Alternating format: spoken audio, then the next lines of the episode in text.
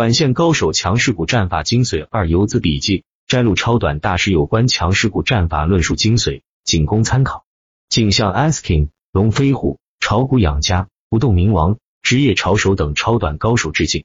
投机的技巧在于玩差价，投机的精髓却是玩人性了。投机的魔力就在于变与不变。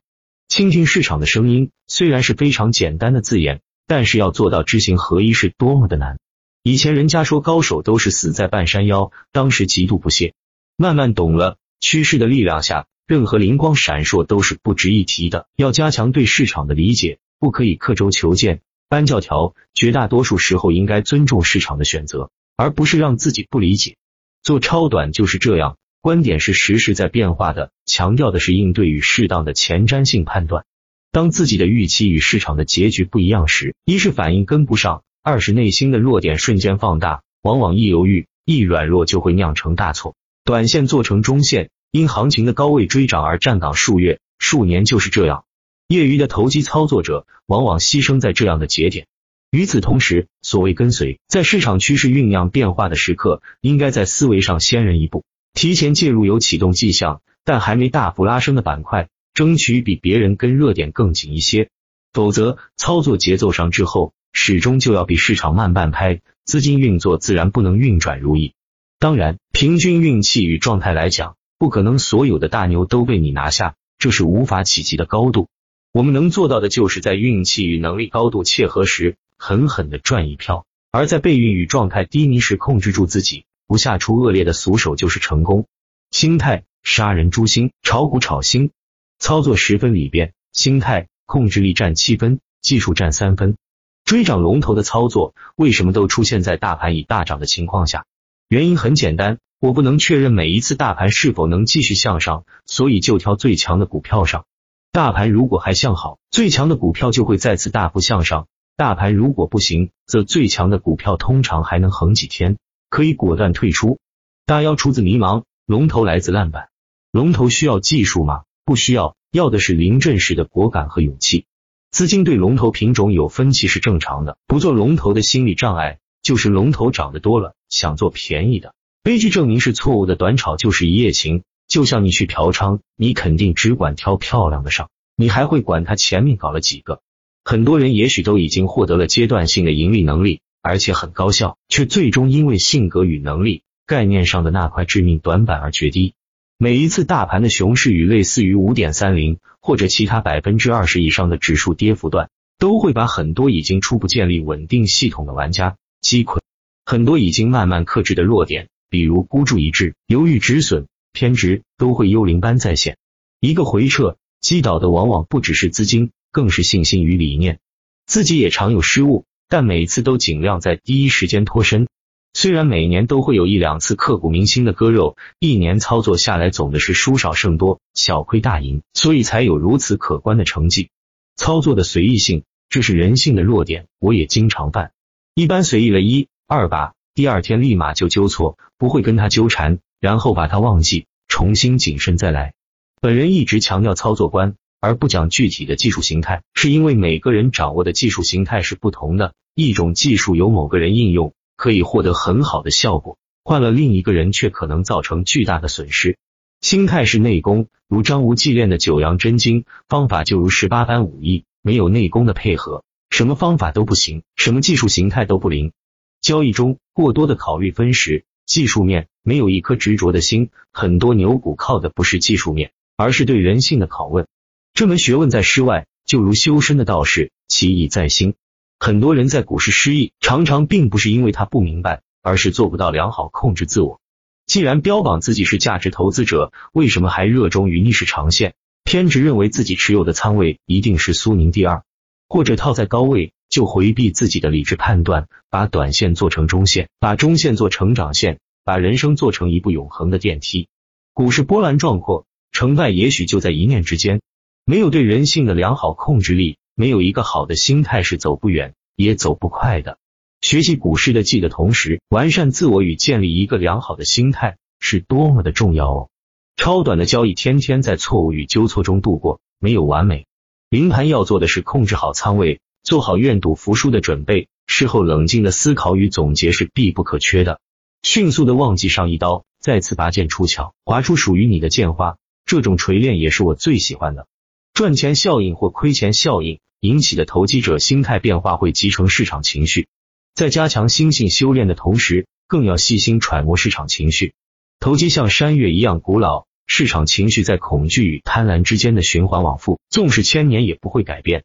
把握市场博弈背后的深层心理结构特征和情绪演变过程是投机之本。但是很多人讨论的是如何克服贪婪和恐慌，虽然不错，但是着眼点在仅在自身，难免局限。而高手进出买卖的一刻力求淡定，借助市场的贪婪和恐慌，反过来指导决策，着眼点在整个市场，境界自然高了一层。从更高的高度俯瞰市场情绪，你会发现这些情绪变化本身就是投机市场规律的一部分了。就像历史轮回，《孙子兵法》积水之极，至于漂石者，是也。治鸟之疾，至于毁折者，皆也。是故善战者，其势险，其节短。势如锅弩，节如发机。追涨龙头要做到眼到、手到、心到。眼到，龙头品种一启动，一般很快就涨停，一般人看到的时候已经买不到了。手到，看到的时候手脚要快，慢一秒钟可能都抢不到。心到，心里对龙头品种要敏感，有强烈的感应，瞬间发现。瞬间操作还要赶下重手，否则清仓就浪费机会。追涨停更是一件很耗精力的事，手脚要快，反应还要更快。一般人没一两年的实战很难胜任。当然要注意及时切换，短线的确不是非得打一换个地方，但是并不是每次都能在你状态最好、仓位最大时遇到那匹大牛的。所以平时绝大多数时，短线还是打一抢换个地方的。超强势股自有其生命周期。新陈代谢难以避免，大部分时候之所以要快速切换品种，一是账户风险控制的需要，二是可以不断的去追逐市场热点。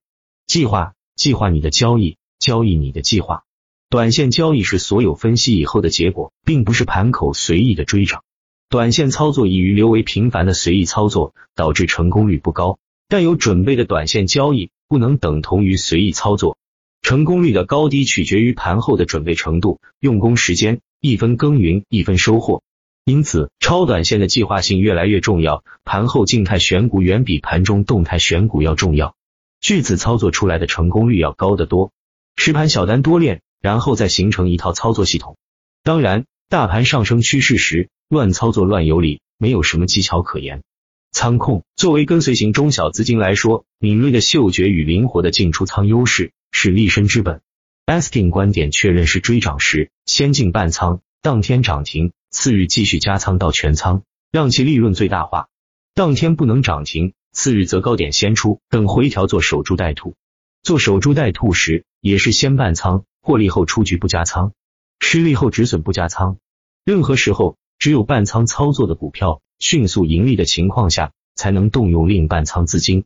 不动明王观点：兵无常势，水无常形。寻变为其心法精要，不同行情、不同板块、不同品种，为其裂土封疆，为其各尽熊长，为其遵循变化，以市场为依据，为准绳，按照信号操作，寻变优化，根据强弱调整仓位和配置。龙飞虎观点持仓风格是滚动分仓，品种大都是选择热门股及资金活跃的品种，还有一类是中线活跃品种的反复参与。我一般收盘持有三至六成的仓位。一第二天，如果手里的老仓开盘就强势，我上午就会激进一些开新仓。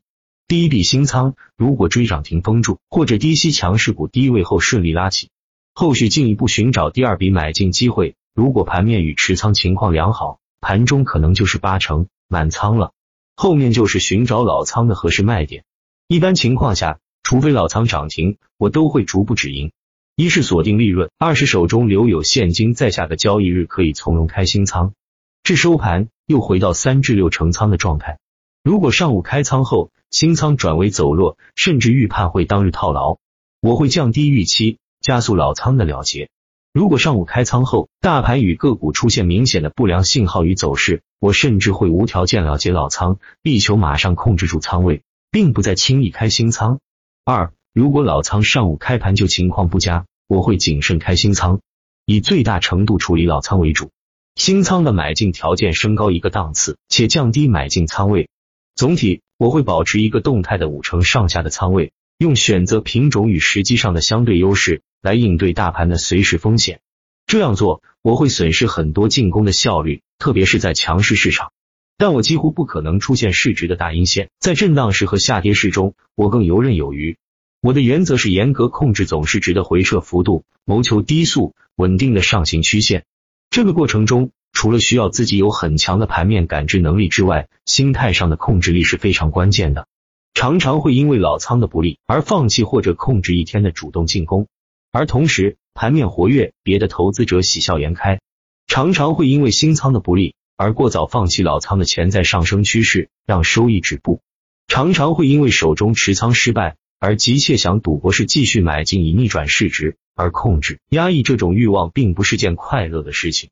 总之，我很少在局面被动的情况下重仓或者满仓，把命运完全交给运气。越是不顺时，越是强调控制被动仓位，回避情绪化赌博交易。我的这个策略并不是很优秀，但适合我。一把普通的剑。当你把它融进你的血液中后，它的威力陡然上升。股市中，良好的个性、超越旁人的控制力是立身之本。未完待续，抖音主页看续集。